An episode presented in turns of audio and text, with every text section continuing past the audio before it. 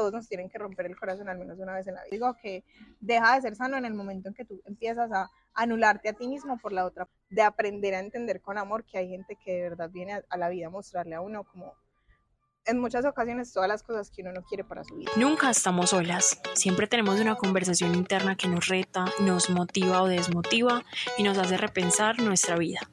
En este podcast te invito a escuchar tu voz interior para reinventarte de adentro hacia afuera y así bajarte la luna sola. Mi nombre es Susana Arbeláez, tu host, y te invito a disfrutar de este capítulo. Comencemos. Bienvenidos a un capítulo más de La Luna Me la Bajo Sola podcast en nuestra segunda temporada y lo bueno se repite, así que traje una invitada de la temporada pasada, ella es Juli. Juli, bienvenida. Hola Susi, encantada de estar otra vez por aquí. Pero esta vez vamos a hablar de tema, mejor dicho, súper diferente a la nutrición. Es muy charro porque cuando yo le hablé, yo le dije, Juli, vamos a hablar de los hábitos, del nuevo año, no sé qué y en esas llegamos a tomarnos un café y cambió totalmente el tema y dijimos, aquí... No, esto hay que grabarlo. Mejor dicho, esto tiene que quedar para la posteridad. Así que, Juli, Juli nos va a contar una historia que se ha ido transformando en su vida, ya se van a dar cuenta qué es. Entonces, bueno, Juli, empiezan a contar el chisme, mejor dicho. Bueno, la, ahí la pregunta es por dónde empiezo, por qué parte Por el empiezo? principio. Obviamente, obviamente acá no se va a decir nombres propios porque no vamos a afectar sujetos o sujetas. Simplemente vamos a hablar de la persona. Él, ella. listo. Cuéntanos Listo. cómo empezó todo, un poquito, y ya después cómo se desenvolvió. Bueno, no, nuestra historia empezó hace muchos, muchos años, hace cinco años. y no me enteras ya, más, porque pues ya ha pasado cierto tiempo. Eh, nosotros empezamos a salir por unos amigos en común, nos conocimos por unos amigos en común. eh, el mundo es un pañuelo y es muy pequeño, pues resulta que esta persona también era amiga de mi exnovio. Dios mío, se empezó por sea, esta historia. Mejor dicho, y yo decía, esto me parece muy curioso porque nosotros nunca nos conocimos por ese lado y nos terminamos conociendo por circunstancias completamente diferentes, pero bueno, nosotros empezamos a salir, nos entendimos muy bien eh, y pues ahí empezó como toda esa La chispa. historia de amor, exacto. Entonces empezamos a hablar, a salir, súper lindo todo, durante pues como el tiempo que, que fue transcurriendo, pues obviamente uno se conoce mejor, el enamoramiento, mejor dicho La mariposa en el estómago. los dos más enamorados de todo Colombia eh, y pues las cosas marchaban relativamente bien. Digamos que pues uno también es muy joven y uno también pues, ¿Cuántos años tenías? 20 como 19, 20. 19. Ah, no. No, yo Ahí estaba uno, uno se enamora respirando en esa, en esa. literalmente, o sea, no, y uno es pues como que cualquier, no cualquier persona, pero pues obviamente ese sentimiento es más juvenil, ese amor es un poquito más apasionado, bueno, etcétera, etcétera. Eh, ya pasó pues como el tiempo, uno va creciendo, va madurando, entonces empiezan a Y va quemar- cambiando sobre todo. Exactamente. Ujú. Y se van empezando a quemar esas etapas de la vida que es completamente normal, que es completamente natural. eh, y pues uno, como tú lo dijiste, va empezando a cambiar esa perspectiva que tiene sobre lo que uno busca en una persona. Entonces, vivir un futuro con esa persona, porque si tú pasas todo el tiempo y toda la vida con esa persona y no la ves, o, sea, o esa persona no se visualiza contigo en un futuro, pues ¿Qué para mí estamos estás, haciendo? ¿Para dónde vamos? estás perdiendo el tiempo.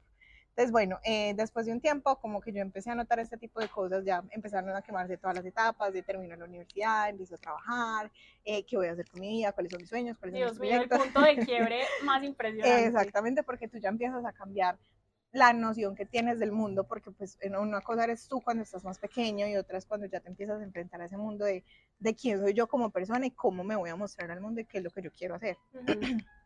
Entonces ahí empezó toda esa historia de, de, bueno, qué va a pasar y con qué personas, con qué personas, porque inclusive también pasó esa crisis con mis amigos de Claro sí. con qué personas me estoy rodeando yo hoy en día que me van a ayudar a hacer esa versión que yo quiero en un futuro. Ujú. Entonces, bueno, uno es las cinco personas con las que más se rodea y con la pareja, así que más. No, buen pucho, uno que está 24-7 con la pareja, definitivamente. Por eso, por ahí dicen, la pareja es un reflejo de lo que tú eres. Exactamente. Entonces, saber eso y, y que uno realmente quiera o no, se le terminan pegando las cosas buenas y malas de su pareja. Entonces, uno empieza a cuestionarse muchas cosas y empieza a ver en las personas eh, y empiezan a ver esos conflictos y esos choques de tú eres mi espejo a veces, pero también tú eres la puerta y, y tú eres, para mí las personas son una ventana, una puerta o un espejo.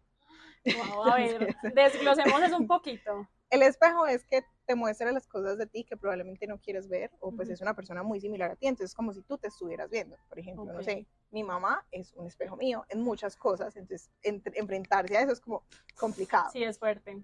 Una ventana es esa persona que te muestra todo lo que tú tienes más allá. Entonces imagínate que tú tienes una ventana aquí y que te dice, mira, o sea, de aquí para allá tienes cosas maravillosas. Y una puerta. Me dice. Y una puerta es esa persona que te abre y te dice, mira, es que vamos a entrar por aquí y mira todas las cosas maravillosas que hay. Entonces, como que entrar en ese choque de decir, tú qué eres para mi vida, qué me vienes a enseñar. Y ahí entra el tema de, desde la parte de soltar y los grandes maestros. Dios mío, sí que es difícil. De, de pues como de aprender a entender con amor que hay gente que de verdad viene a, a la vida a mostrarle a uno como en muchas ocasiones todas las cosas que uno no quiere para su vida, de maneras muy lindas y muy malas. Y de hecho, qué curioso porque en estos días estaba pensando justamente en eso, porque yo sé que esta persona lo va a reconocer, porque a alguien yo una vez le dije, a todos nos tienen que romper el corazón al menos una vez en la vida. Y ojalá a todos nos rompan el corazón y si ustedes están entusiasmados y escuchan esto me van a querer matar. Dicen que va a ser... Pero lo van a superar, lo van a superar.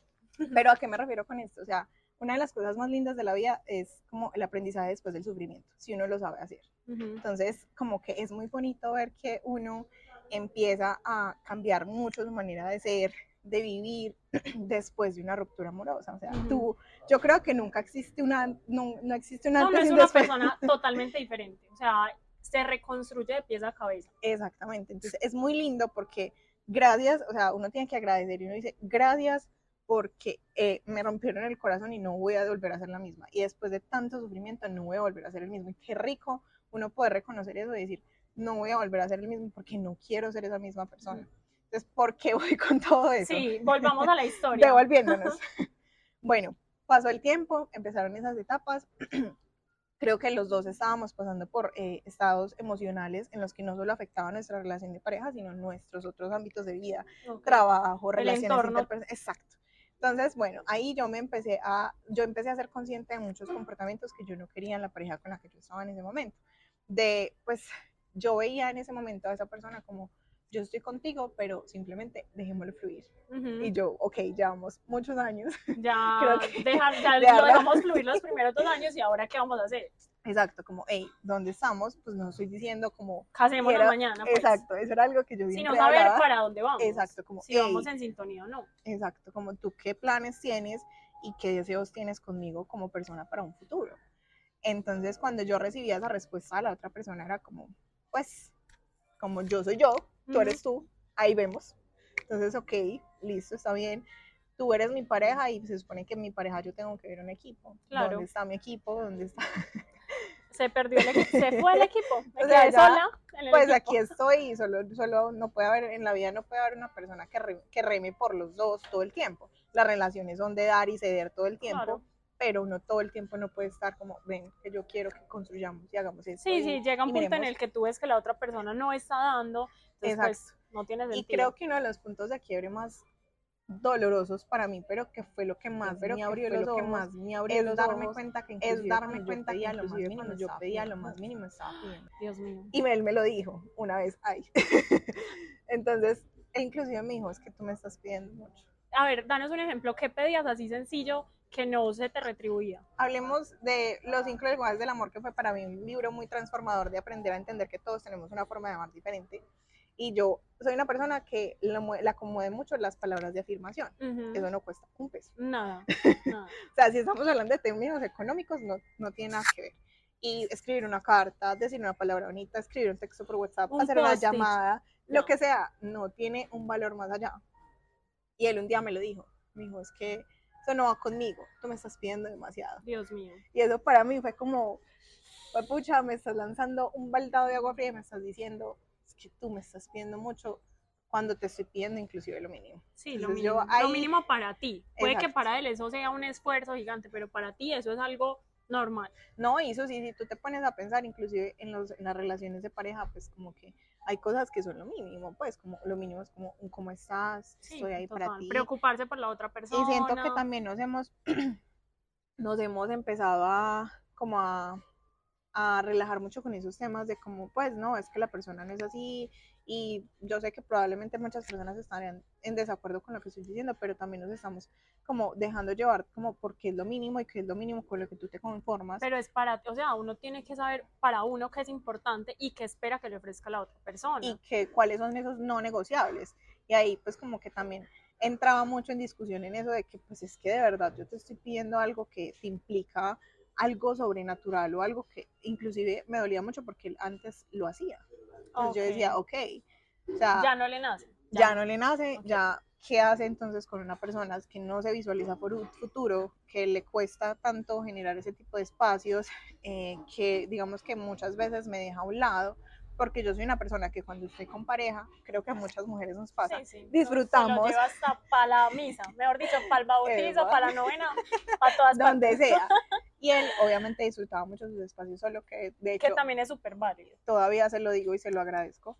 Gracias porque en medio de todo me enseñaste a estar sola y me enseñaste a que puedo hacer las cosas sola. En parte eso es un aprendizaje muy grande, pero eh, pues él era de ese tipo de personas que no sé, llegaba un viernes, un sábado, ay, me, me voy a rumbear. yo, ah, bueno. O sea, ok. okay. Yo, ok. no está mal, pero se empezó a volver algo repetitivo, que fue que empezó a como, todas esas cosas me empezaron a mí a sumar. Sí, sí, a sumar, claro. Como que, hey, pues, o sea, no me pares bolas, piensas que voy a estar ahí, porque también entonces empezó ese alejamiento y eso creo que pasa mucho con los hombres, que ellos empiezan a tener situaciones emocionales por fuera de uno y en lugar de abrirse a uno, se cierran. Sí. Y no dicen qué les pasa, entonces uno, se lo toma personal. exacto. exacto, no es como, pero yo qué les hice, pero si estoy bien, pues uno se cuestiona. Entonces, como que darme cuenta de todas esas cosas. Tranquila, sí, no pasa nada. Como que no darse cuenta de todas esas cosas fue como un punto de quiebre también muy grande para mí, de decir como, pues yo no merezco eso tampoco, y yo tampoco por el hecho de tener mucho miedo, porque era algo que a mí me ataba también mucho la relación, de tener miedo de estar sola, de, de qué pasa si yo no tengo a esta persona a mi lado, porque obviamente era una compañía, era un apoyo, eh, pues uno obviamente ya después de tanto tiempo. Pero acá hay una pregunta y es cómo saber si es amor o es apego. está fuerte, está fuerte. Esa está fuerte porque eh, yo creo que van muy de la mano, o sea, tú siempre que tienes una pareja vas a tener cierto nivel de apego y más cuando vas Pero hasta qué punto es sano. Exacto. Hasta qué punto es sano, creo que eso lo decide cada persona, ¿cierto? Yo digo que deja de ser sano en el momento en que tú empiezas a anularte a ti mismo por la otra persona. O sea, en las relaciones de pareja siempre tiende a haber como cierto tipo de, de como, como que se anulan uno al otro de cierta manera. Y que eso es algo completamente natural, pues porque pues tú empiezas a compartir muchas cosas con la otra persona, empiezan a ser como un binomio, ¿qué pasa? Y empiezan a dañarse un poquito esas cosas cuando ya se empiezan... si no es el binomio de oro, no sirve. cuando ya empieza a ser como demasiado pues como ya muy invasivo exacto ya cuando se pierde la individualidad. Entonces ahí ya empieza a ser como un apego que no es tan sano. Entonces inclusive eso se lo digo me lo dijo un amigo eh, que le rescato mucho de eso y me dijo tú con una pareja no tienes que buscar transformarlo ni cambiarlo entonces estás con una pareja y tú tienes esa pareja tiene un mundo y tú tienes tu mundo lo único que tú deberías hacer con una pareja es que esos dos mundos se junten sin que ninguno de los dos mundos se acabe y evolucionar. Exactamente. Me encanta.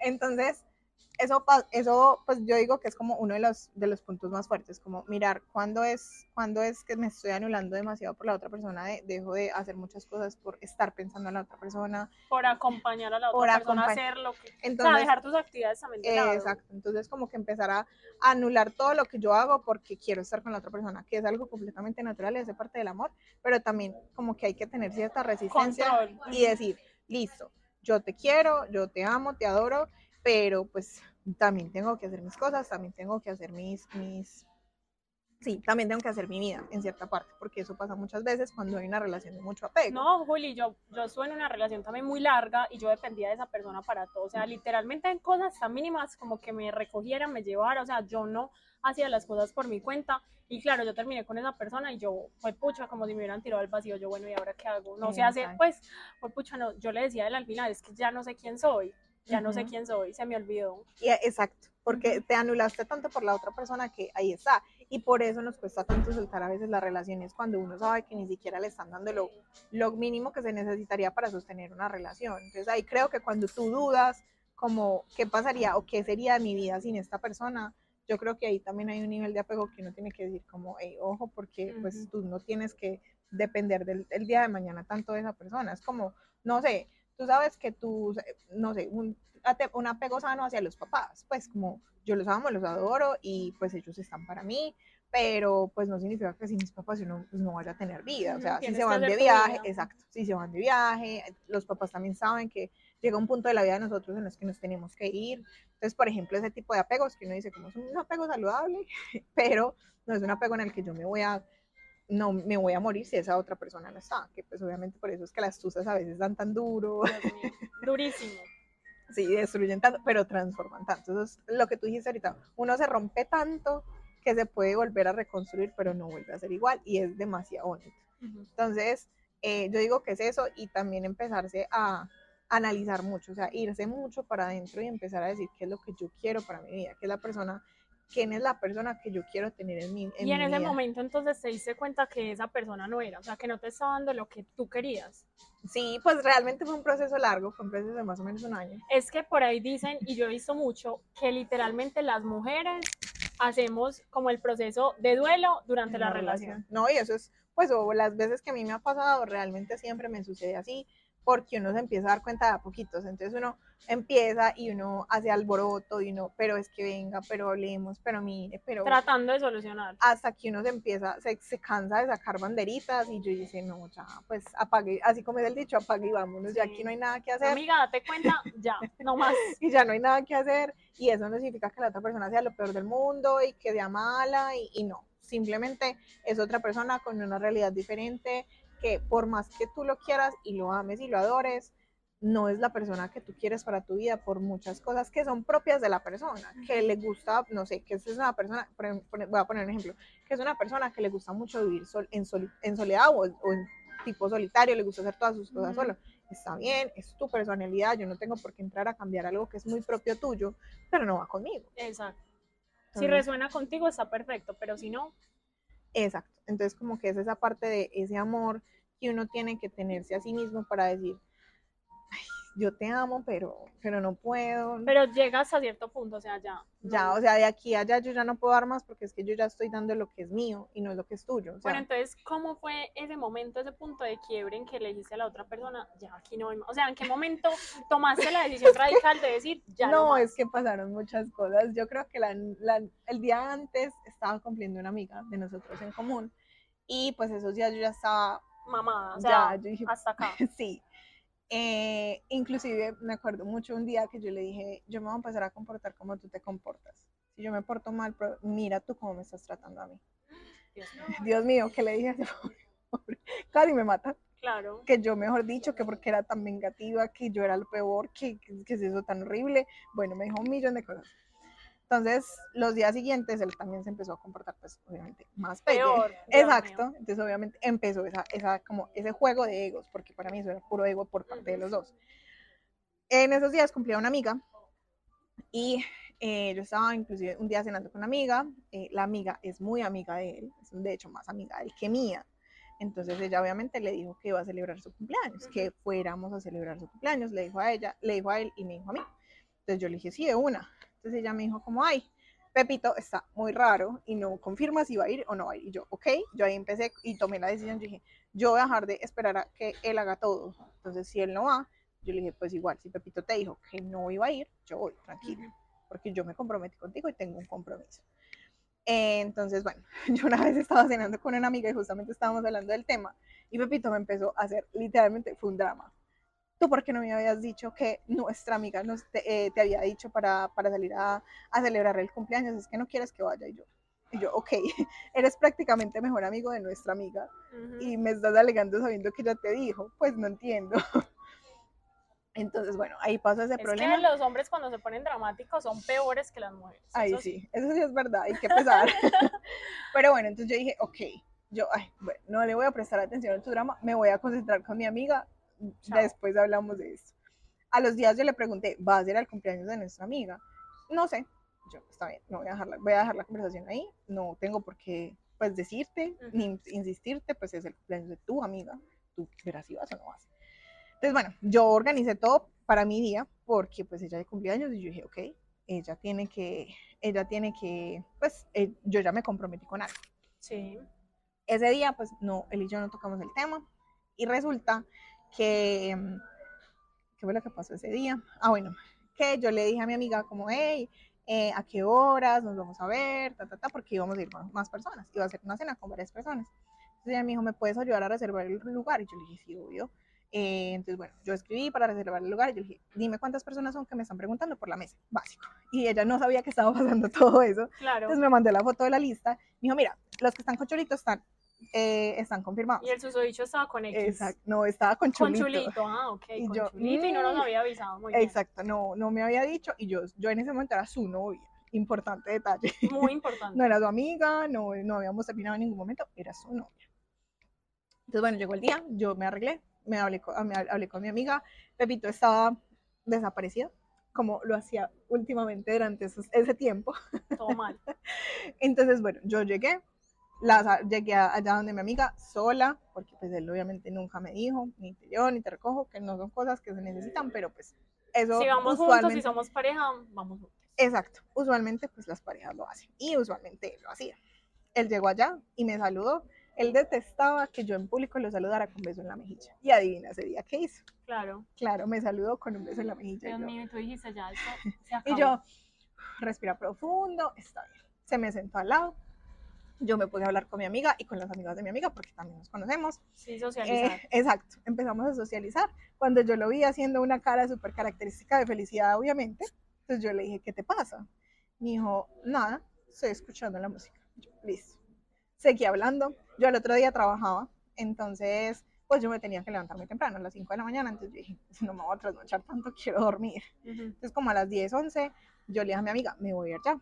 Y anterior a eso, yo lo miré y yo le pregunté, eh, como, ay, ¿en qué te viniste? Me dijo, ah, no, me vine en el carro. Yo, ay, ¿qué vas a hacer ahorita? Generalmente, nosotros pasábamos los fines de semana juntos, yo me quedaba amaneciendo con él. eh, y él, me miró y me dijo como, ah, no sé, pero independientemente de todo, tú por tu lado y yo por el mío. Ah, y no, yo, ya. Apague y vámonos. y yo, "Uh". Ese fue ya la gota que Y yo lo miré y yo listo. Entonces yo como que al ratico seguí socializando. Cuando le dije a mi amiga, me voy ya, me tengo que ir porque tengo que madrugar. Listo, de una. Avi- me dijo, avísame apenas pidas el carro. Él en ningún momento me dijo, te, Yo te llevo. llevo, nada. Estaba a 10 minutos de, de mi casa. O sea, me podía llevar dignamente. Entonces yo, bueno, perfecto. Llegué sola, me voy sola, no importa. Eh, y resulta que yo llegué y él no me dijo, te acompaño a que cojas el Uber, nada. Yo me Se ahí despedí, se quedó sentado Dios mío, ya. y yo me fui furiosa, pero yo no le iba a decir que estaba furiosa. en esas le escribí a un amigo, yo, iracunda, yo me parece el colmo, pasó esto, esto, esto, y me dijo, Julián, es que usted es boba. Eso no lo hace ni un amigo, eso no lo he hecho ni siquiera yo por mis amigas. Ni siquiera un amigo es capaz de hacerle ese desplante tan horrible. Ujú, Al menos un amigo te acompaña, te dice, llegaste bien, súbete al carro, ¿qué carro es la placa? Exacto, mándame la placa, mándame la ubicación. ah, ah. Entonces yo dije como, llegué a mi casa, me desmaquillé, me desarreglé, como una hora después, es que te fuiste como brava. y yo, ah, bueno. me fui un Bueno, poquito brava nada más. Tranquilo. Entonces yo no, ni siquiera le contesté. Entonces, al- ah, bueno, sí, creo que le contesté, yo le dije como, pues me parece el colo. No, Entonces, Pepito. entonces, tú- eso otra vez. Entonces yo le dije, no, Pepito, eso ya no está bien, es hora de que hablamos, o sea, ya no puedo más. No se pueden hacer los bobos. Uno a veces se hace el bobo. Uno dice como, no, esto va a mejorar, va a mejorar, pero uno sabe que... O sea, yo era como reme, y yo, no, sí, ya todo va a estar bien, y otra vez, y después Pero te tengo una pregunta. ¿Qué era lo que te aferraba a esa relación? Lo que podía hacer, tal vez. Sí, Susi, porque yo realmente en esa persona aún veo un potencial de una persona muy inteligente, y él, en medio de todo, tiene un corazón muy bonito. Solo que él lo refuerza mucho y construye muchos, en muchos muros alrededor de eso, porque, no sé, para mí le da miedo ser lastimado. Ok. Es una persona también que en muchas ocasiones eh, se dejaba llevar mucho por el ego. Tú sabes que, ¿cómo es el ego? Sí. Entonces, eh, más que todo eso, como que yo me aferraba mucho a esa esperanza de lo que podía hacer, porque a veces también cuando estábamos muy bien, pues Era las- todo hermoso. era todo muy lindo y yo decía, inclusive yo en algún momento se lo dije, no me arrepiento de habérselo dicho, qué lindo que Dios me haya mandado a una persona por la que yo tanto tiempo le recé. Y de hecho digo gracias porque básicamente él me enseñó todo lo que yo no quería y me, me, me hizo aprender muchas cosas. Entonces yo decía... o sea, él fue una ventana. Sí, sí, él fue una ventana. No, él fue una puerta. Una, ah, bueno, una puerta. Pero la puerta no irían los dos juntos, no. O sea, solo tú, pasa. puedo, puedo, pueden ir las dos personas o, pueden solo ir. una. Exacto. es una puerta. Las ventanas son esas personas que te muestro todo lo lindo, pero yo no me quedo en tu vida. ¿Okay? Bueno, o también puede ser. Sí, también puede ser una ventana. Al final era una ventana. Pero será muchas cosas. Fue muchas cosas dentro. Espejo, ventana, puerta, ya, fin. De todo. Entonces, bueno, eh porque estaba diciendo todo esto. Ya, que fue el momento en el que ya tú decidiste. Que yo dije, no más, o sea, de verdad, no puedo más, ya tengo esto, no, no da más. Y ese día, eh, pues eso, eso fue un sábado, me acuerdo mucho. Yo como que no, o sea, no puedo más. Y él como, ay, eh, y actuando como si nada. Pues como, ay, eh, vamos a, a, tal lado, que yo no sé qué, vamos a salir a caminar, ta, ta, ta. Yo le dije, no, necesito que hablemos. inclusive le dije, como, deja el carro en el parqueadero y hablamos sea, yo dije, yo voy a hablar con él y ya, esto se acabó y no más. Entonces, cuando yo me senté, me saludó. Hola, amor, ¿cómo estás? Ah, ya sabía para dónde iba la agua. ¿Cómo va todo? Y yo, ah, muy bien. ¿Nos podemos sentar a hablar? Es que sí. Y yo, bueno, listo. Me senté y él me dijo, bueno, ¿qué es lo que quieres hablar? Todo contento, Dios mío, no sabía lo que le esperaba. o sea, si tú hubieras visto, todavía me acuerdo de la cara. Eh, y yo simplemente me puse a llorar y yo dije, yo ya no puedo más ya no puedo más, ya no soy capaz. Y ahí de su sonrisa, obviamente pasó a una cara completamente diferente y me dijo, ¿cómo así? Entonces yo le dije, pasa esto, pasa esto, tú me estás ni siquiera, no me siquiera me estás dando lo mínimo, tú no te imaginas un futuro conmigo, tú a mí no me dices nada, tú nunca me cuentas nada, tú me estás dejando de lado, o sea, me, me tienes asegurada, te pierdes todo el día, o sea, le empecé a sacar todo y él tieso y calvo. Literal, y tú, uh, y yo lloré y lloré y lloré, pues porque yo ahí era por palabra, lloraba unas, unos cinco eh, mares de lágrimas. Entonces como que él, obviamente cuando uno se da cuenta que pierde una de las cosas más preciadas de su vida. Ahí sí ya quiere hacer algo, pero ya es muy tarde. Exacto, como que yo decía como, ah, bueno, ahí empezó todo ese, ese dilema y ese drama. y al tiempo, obviamente, pues como los hombres son muy hombres, se, pues se arrepienten y empiezan a hacer todas las cosas que uno tanto tiempo les pidió. Mm. Y me acuerdo también mucho en una conversación que tuvimos una vez, que yo estaba hablando con él y de la nada me puse a llorar, pero pues sí mal, o sea, llora, llore, y, yo, y me dijo, pero ¿por qué lloras tan desesperada? Y yo le decía, porque es que te estoy mirando y me estoy dando cuenta que por más que nosotros intentemos hacer de todo, eso ya, no tiene solución. O sea, ya no hay vuelta atrás, ya no se puede hacer nada. Llegamos a ese punto de no retorno, de que es imposible, de que tú y yo podamos construir algo. Entonces, fue un proceso difícil. Difícil. Pero ahora vamos a la parte buena. ¿Qué pasó con Juliana después de esa ruptura? No, a mí me pasó de todo. O sea, ¿cómo te reconstruiste? ¿Y qué consejos de pronto le darías a las personas que están pasando por una ruptura o que de pronto están pensando en terminar una relación pero no han dado ese paso? Susi, yo digo que primero es muy lindo ver uno como... es muy lindo uno ver cómo se construye nuevamente y vuelve a ser otra persona completamente diferente. Yo básicamente el, todo el, el año que pues he llevado de proceso me he dado cuenta que qué rico porque nunca me encontraba, o sea, yo nunca había descubierto quién era Juliana después de tantos años, o sea, después de casi 6, 7 años, uno no sabe quién es. Entonces, ¿quién soy yo hoy? ¿Qué quiero yo hoy? Y para dónde quiero dirigir mi energía.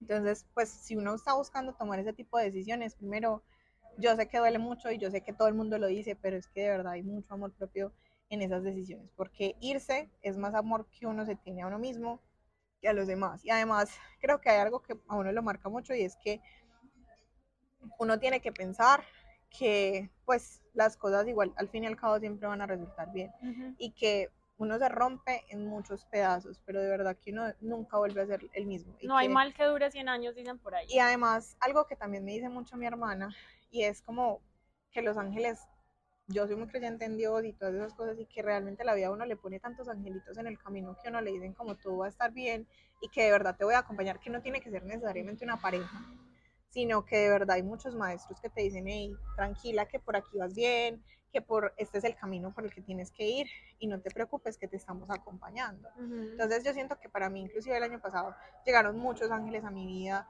volvieron amigos, eh, empecé pues obviamente toda la parte de terapia y fueron todas esas personas que me dijeron como, vamos, yo te acompaño, yo te ayudo, que tú no vas a estar sola. Y eso, es uno, eso era uno de mis grandes miedos, Claro, la soledad. sola. Ujú. porque Que obviamente... también es muy importante. Exacto. Y además, yo me alejé mucho de mis amigos, entonces yo decía, pero es que yo qué hago si yo no salgo con amigos. Eso sí que el año pasado yo no hacía sino La salir. más amiguera del mundo, reconectaste. Inclusive me, di- unos amigos me dijeron, es que usted se ha vuelto muy amiguera, usted mantiene saliendo, mantiene con la calle con este, con el, con el otro, con yo, que yo voy a salir con yo no sé quién. Entonces como que también aferrarse a eso porque si no es, si no son los amigos, la familia, o sea, de verdad uno se da cuenta que siempre van a haber angelitos que lo acompañan a uno y tomar esa decisión cuesta, cuesta, pesa.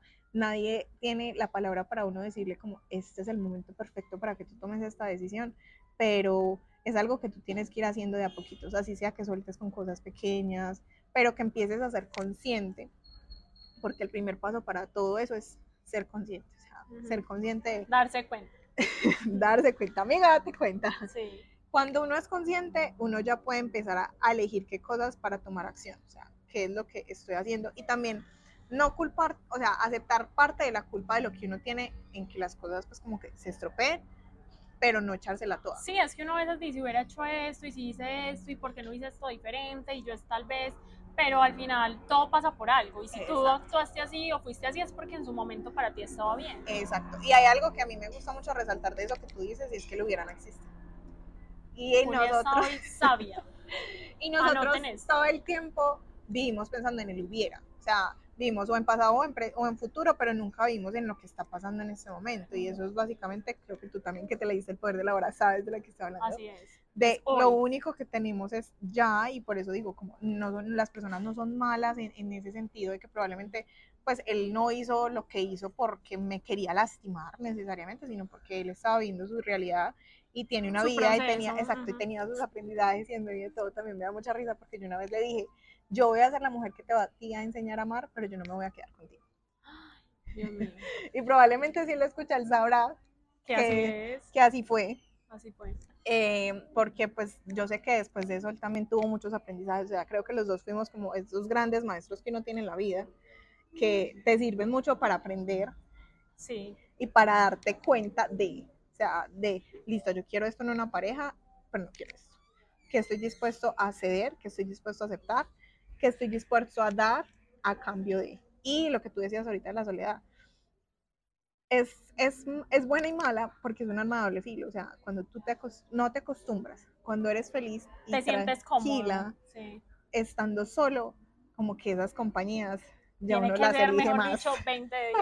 Exacto. Mínimo, uno- mínimo, uno así como Thor, una cosa así, mínimo. básicamente. Mentiras que no. Con que me quiera y sea buena persona está bien. Pero a eso me refiero, o sea, como que tú te vuelves tan picky que es, no, o sea, tú no, no, no es que uno se vuelva perfeccionista, pues, pero uno sí se vuelve como, mm, Más selectivo. mm, sí. esto sí, esto no, está bien, y además, inclusive en este mundo, en este momento yo lo pienso, o sea, la persona que va a entrar a acompañar mi vida, uno, la va a entrar a acompañar, y dos, tiene que ser una persona que de verdad yo vea que tiene ese potencial, y ni siquiera, ahí voy a decir algo importante, y ni siquiera como pareja, sino como persona y como ser humano, porque a veces nos pegamos mucho a lo que esa persona es como pareja, y no como lo que es como persona, y si uno se pone a pensar, si tú vas a vivirte con esa persona, pues si esa persona tiene malos hábitos de vida, se te van a pegar. Si esa persona es negativa, se te va a pegar. Si esa persona se rodea con personas negativas, se te va a pegar. Si tiene malas amistades, se te va a pegar. Todas esas tipo de cosas Sí. se les terminan pegando. Entonces, a veces, saber escoger la persona también desde lo que es como ser humano y no tanto desde la emocionalidad. O sea, es No, combinar. y, y yo he escuchado mucho como primero eran amigos antes de ser pareja y ahora que lo veo en retrospectiva tiene mucho sentido porque es que tú con un amigo eres una cosa y cuando estás en modo conquista a veces ocultas muchas partes de ti que al final van a salir a la luz porque es como tú eres. Y por eso es que muchas veces las parejas se, se quiebran y llegan a esos puntos de esas peleas o de, de que terminan o que todo se arregla. Entonces es por eso, porque tú no conoces a la otra persona y, y tú no sabes quién es ella como ser humano. Entonces a veces nosotros romantizamos muchas cosas y es que, ay, no, es que él es el mejor novio del mundo, porque es que todos los días me dice buenos días, pero... Buenos días, lo básico. Hasta mi mamá me dice buenos días. Pero, pero no, pero es porque pasamos todos los fines de semana juntos y me abraza, pero cuando sale y se agarra con la mamá le dice que hasta, desde, hasta que se va a morir, se vive quejando todo el día y perdón, sé que suena horrible, pero pues es que es como tú estás conviviendo con esa persona, es como si tú y yo todo el tiempo estuviéramos juntas y yo todo el tiempo te hablo mal, te digo cosas negativas, va a llegar un punto en que a ti se te va a pegar. Sí, o te cansas de eso, o se te pega, o ya, es como, ay, ya, es así, ya, tengámoslo así. Entonces, Dios mío, no, mejor dicho, este capítulo estuvo muy interesante, aparte de una historia que yo creo que a todos nos ha pasado, nos deja muchos aprendizajes y yo creo que eso es lo más valioso de esto y que definitivamente si te identificas con esta historia me parece increíble. Entonces, Juli, para cerrar, ¿qué nos dirías? ¿Qué consejo nos darías para bajarnos la luna sola, hablando obviamente de este tema de las relaciones? Bueno, ahí es como lo que les dije ahorita, de, de, que ojalá les rompan el corazón alguna vez en la vida y que sepan qué hacer con esos pedazos de lo que les rompieron, porque con eso se pueden hacer muchas cosas maravillosas y reconstruir una versión completamente diferente de ustedes. Entonces, para bajarse las lunas solas, yo creo que es aprender a reconstruirse. Ay, me encanta. Bravo. Bueno, y Juliano, su Instagram, Julián Nutricionista, para los que de pronto no han escuchado el otro capítulo, es una excelente profesional, así que vayan a seguirla porque da tips súper chéveres. No de amor, pero ya por acá pudimos ver otra Pero faceta. desde que se quieren también que hablemos de Me temitas de amor, DM, sí. hablamos ahí también en el Hola, podcast. ¿qué haces? Recibadas de vida. Ah, perfecto, me encanta. Mentiras. Eh, me encuentran en Instagram como Juliana Barrero, guion bajo Nutri. Chao, chao, Chao. gracias.